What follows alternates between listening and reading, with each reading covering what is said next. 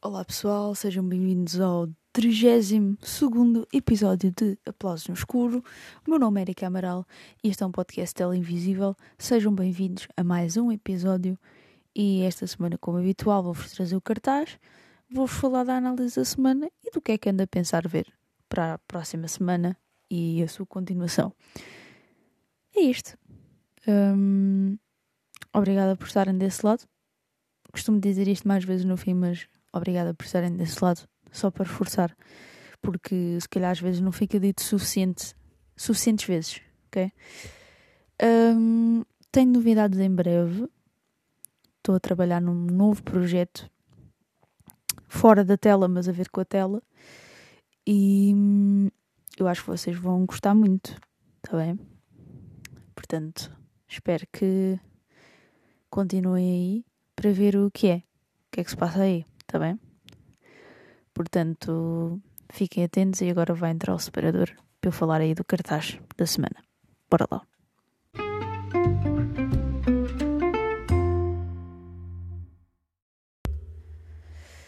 Pois é, pois é, como é que eu hei de dizer isto? O mês de agosto normalmente, eu acho que é normal, não é? Ok, agora se calhar estou a ter mais atenção a isso porque estou a fazer o podcast e faço mais pesquisa acerca disto mas acho que o mês de agosto costuma ser muito, muito fraco, ok? Por isso, não esperem que haja sempre muita coisa aqui nas estreias, porque, muito sinceramente, não, não parece, ok? Uh, vou destacar aqui, talvez, três filmes aqui no cartaz, apesar que temos aqui mais alguns Uh, ok, quatro, quatro. São quatro. Um, e está aqui um também do uh, Dragon Ball Superhero. Pronto, que. Yeah. É sobre Dragon Ball. Pronto, não posso dizer muito mais, né? E um, temos aqui o Nope do Jordan Peele. Que eu vou ter que ver alguns filmes dele antes. Portanto, um, Conta-nos a história, uh, assim, basicamente, nos arredores de Los Angeles, no área de Vale de Santa Clarita, os irmãos O.J. Haywood e Emerald Haywood tentam manter vivo o seu ofício como treinadores de animais para cinema e televisão nos ranchos de cavalos que herdaram do pai. É um negócio duro e, apesar das suas capacidades, O.J. e Emerald uh, enfrentam desafios financeiros. Uh, à medida que os esforços os levam a um ponto de não retorno, o J. Emerald uh, vêm-se conduzidos a um horror cada vez mais, maior e complexo, o que já é habitual nos filmes de Jordan Peele. Uh, portanto, acho que promete ser um filme do, dos melhores. Portanto, uh, tenho já por onde para ver, de formas que não vou mencionar. Um, e vou ver mas queria ver outros dele antes, mas se calhar vou já ver este para ter mais uma. Um, para vos poder também dar algum feedback. Portanto, é isso. Um, Três Pais Galinha.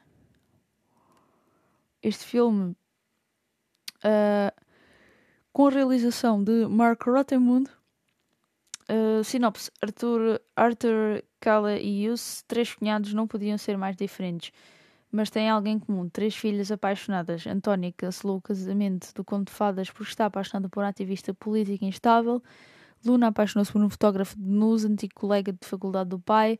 E Sophie falta às aulas para passar tempo com Andy, que tem duvidosas companhias criminosas. Sem outra escolha, o improvável trio de pais decide fazer um pacto secreto com, com o objetivo de despachar os géneros. Uma comédia que, pronto, é aquele vai, vai sempre resultar, vai sempre soltar uma gargalhada ou duas e, e basicamente é isso.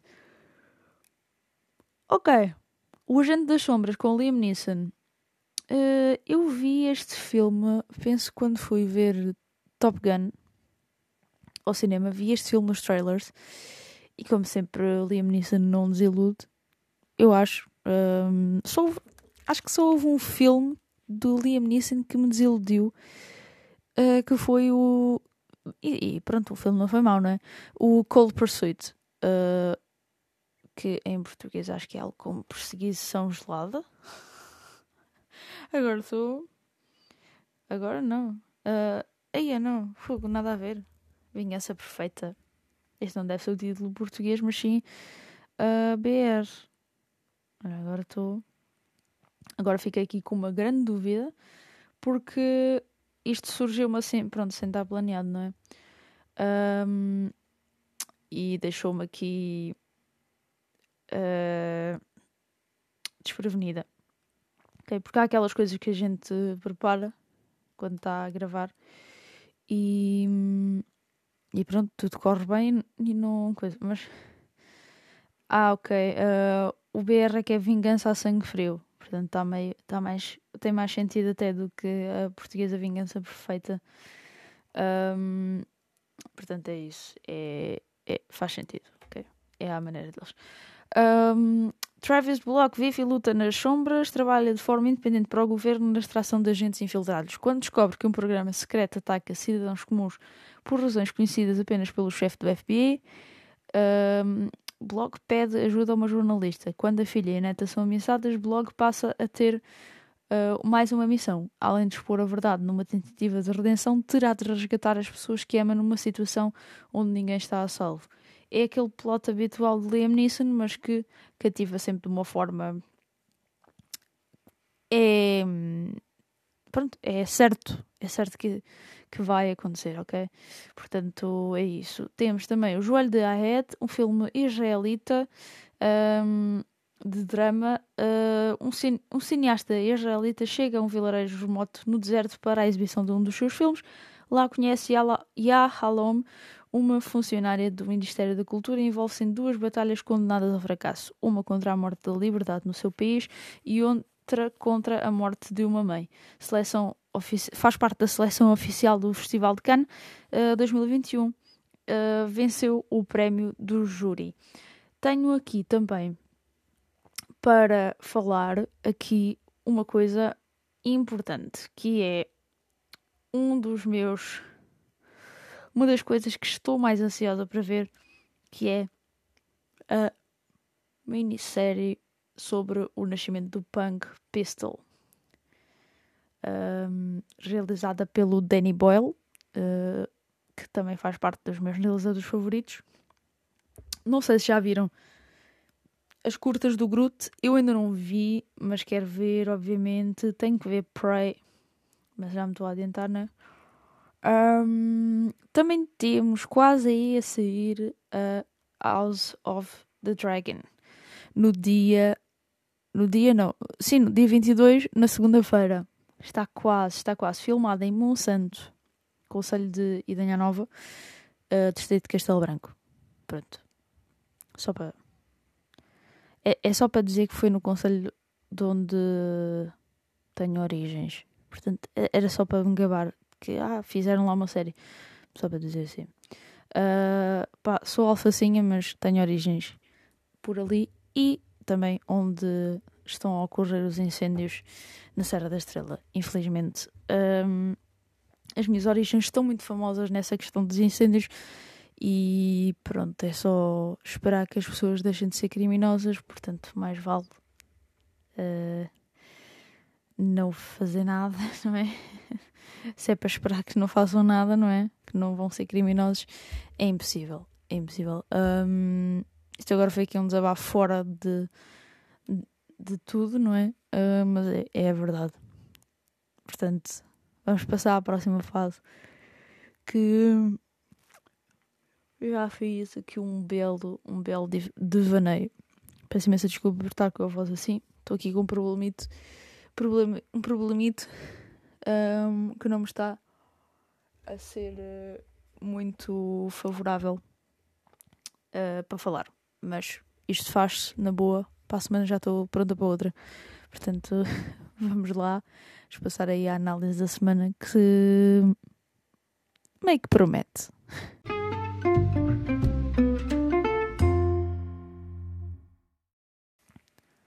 Pois é, estamos aí na análise da semana e vou analisar assim muito rapidamente aqui duas coisitas que hum, uma vai ser muito rapidamente porque já, já vão perceber porquê. É o filme 1917 de Sam Mendes, uh, porque por uma simples razão. Uh, já fiz post no site com as 5 razões e meia para ver 1917, o filme de 2019, como já disse, realizado pelo Sam Mendes, e hum, tudo, basicamente, muito do que tinha a dizer já disse nesse artigo. Uh, vou destacar aqui umas quantas razões para vocês perceberem porque é que devem ver se ainda não o fizeram. Um, uma das coisas que me chamou mais a atenção foi o filme uh, parecer que foi filmado num só take, okay? e, e, já muita gente me falou disso, e é muito difícil fazer transições em certas cenas que estão ali. Um, pesquisei, li sobre e aparentemente o filme não foi feito num só take, um, até porque pronto, há cenas em que dá para perceber que não, uh, mas efetivamente há, há cenas em que está tão bem feito que hum, pelo menos no início da ideia que foi feita ali num só take. Tipo, pelo menos, não sei se estou aqui com a noção do tempo certa, mas pelos bons 40 minutos, parece que sim. Okay? Parece a seguir mesmo em tempo real, tudo hum, num take só. Para não falar das atuações do, dos atores, que estão incríveis, e o que faz o, um filme que tem uma história muito simples, que é um, dois dois soldados têm a missão de entregar uma mensagem, um, faz tornou-se um filme que tem muito muito para contar e muita muita ação. Ok, muita ação vá. Não é ação aquela ação que, que se calhar estou a pensar mas muita coisa a acontecer ok não é aquela coisa de ação porrada tiros coisas ah não é mas não é não é tão direto como costuma ser nos filmes de guerra, portanto, não estejam à espera de um filme em que haja muita porrada e tiros assim diretos entre pessoas e ver uma coisa assim. Uh, mas é um filme que tem, tem o seu ritmo, tem um. É, é, basicamente é feito em tempo real, né? É, é muito essa coisa do tempo real. E a história é feita em tempo real. O que é que há mais assim a destacar, além do que eu já disse lá, mais ou menos? Um, pronto, também já disse lá, está na, na, Amazon Prime Video. E digo já, quem conhece o serviço ou quem já conheceu o, o serviço, já teve e deixou de ter, digo já, o serviço melhorou bastante porque mudou, a plataforma mudou, a parte do player está igual, tem aquela parte do X-Ray que estava muito boa, mas a parte dos menus mudou e está muito superior ao que estava. Digo já que vale a pena voltarem se abandonar o serviço. Eu, no meu caso, não abandonei. Um, e até vi outro filme que vos vou falar agora, que é o 13 Vidas. Como devem calcular? É o filme acerca do resgate das 13 crianças, eh, das 12 crianças e o treinador da equipe de futebol que ficaram presos na gruta na Tailândia e é um filme, pronto, é fiel ao que aconteceu. Uh, só que o que eu não sabia é que já existia um filme que saiu um bocadinho antes acerca de, deste mesmo assunto, que se chama The Rescue. E supostamente esse filme está bastante melhor que este. Hoje não venho falar de The Rescue, provavelmente no futuro irei ver, mas vou-vos falar de 13 Vidas. Recomendo, eu recomendo o filme, só que uh, esperei mais, esperei mais, porque imaginem, eu estava a ver o filme, estava-me a sentir bastante interessada pelo filme, estava, um, estava a gostar e um, cheguei a um ponto que estava mesmo a dizer: epá, isto está-me aqui a causar aquele bocadinho de ansiedade, não é? De ver o que é que vai acontecer. E depois senti que que havia muito mais coisas para dizer e que o, houve partes que foram muito apressadas. Okay? Que foi do estilo, ah, pega-se no miúdo, coisa já chegou. Pronto. E não houve nada ali. Houve pouca filmagem que acontecesse no trajeto com as pessoas. Uh, com as pessoas sedadas. Porque se não acompanharam este caso, uh, estas pessoas foram sedadas porque o caminho subaquático que era feito demorava cerca de 6 horas e tal a 7 horas. E basicamente uma pessoa que não tem experiência de, de nado em, naquele tipo de, de, de terreno, vá, de, não é terreno por trás, um, vai, vai entrar em pânico facilmente e vai uh, atrapalhar o próprio mergulhador que estará a ajudá-lo. Portanto, foi efetuada essa questão de, da sedação e tudo isso, vemos o desespero dos pais, mas vemos muito pouco a acontecer diretamente. Por isso é que eu acho que, para mim, por exemplo, foi um filme que eu disse que é um. Em 5 é um 3,5. Podia ser um 4 muito facilmente se tivesse mais alguns pormenores. Não é um filme perfeito, mas é um filme que conta uma história que nos tocou. Portanto, logo aí ganha uma dimensão hum, ótima. O que eu acho mal é, é aquela coisa. Um, pá, não sei, dá-me sempre aquela coisa de querer ser blockbuster quando se metem atores conhecidos. Às vezes, às vezes não é um bom cast meter atores conhecidos, porque a pessoa só se vai focar nos atores. E depois eu, eu desligo muito disso, a menos que pronto, que seja tipo, sei lá, um Al Pacino que eu vou ficar tipo logo de boca aberta, tipo é automático. Um, eu. Epá, eu gosto muito, por exemplo, do Joel Ed, Ed, ah, Edgerton. Edgerton. e do Colin Farrell. E do.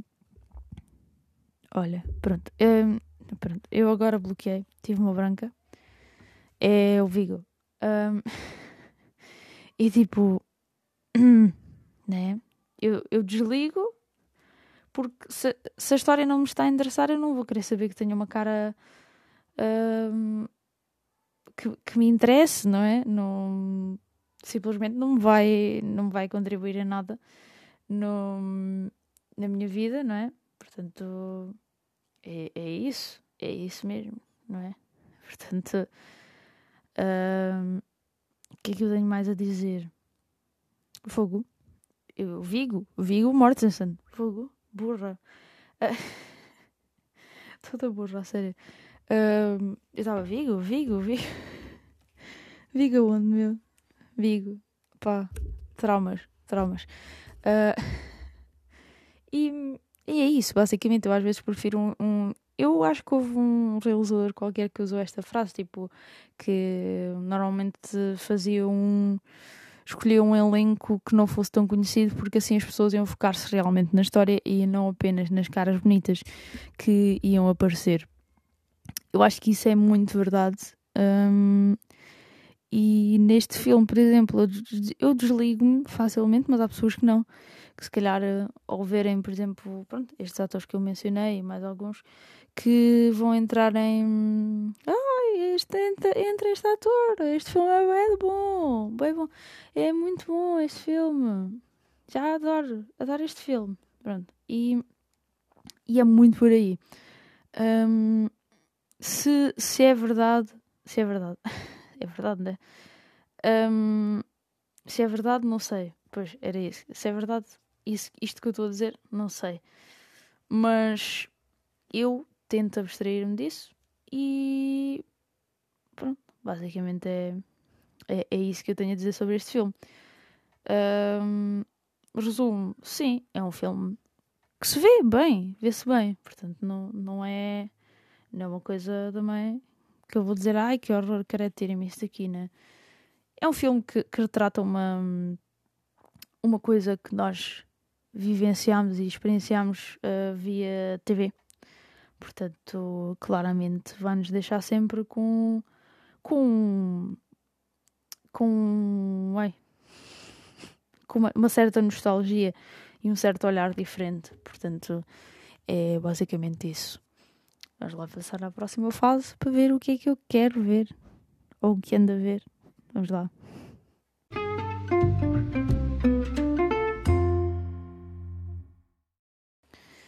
Ora, então, o que é que eu ando a ver? O que é que será que eu ando a ver? Pronto, o que é que ando a ver? Uh, vi 12 Angry Men, vi o 1917, vi uh, o 13 13, né? A mesma alface, né? Hum, 13. 13 vidas, um, Summer of 85, que é tipo, basicamente é um é um Call Me By Your Name, só que francês, né? E depois ainda vi Everything Everywhere All at Once, uh, também vi Cha Cha Real Smooth e basicamente o que é que eu tenho a dizer mais? Gostei de Cha Cha Real Smooth, gostei do Everything Everywhere All at Once e pronto, basicamente é isso. O que é que estou a pensar a ver? Como já disse, estou a pensar a ver o Nope, né? E é, é, é, é isso, é, é isso, é isso. Aí anda a ver, anda a ver uh, Pôr do Sol, que isso aí é obrigatório para toda a gente. Um, completamente. Uma série incrível, ok? Se não veem porque ah, é português, vejam, vejam e já agora passem aí no, no podcast que, especial com a entrevista ao Manuel Pureza, que é o, dire, o diretor. Fogo, diretor. Estou aqui habituada ao, aos meus amigos BR e aos ingleses, que é o realizador da série.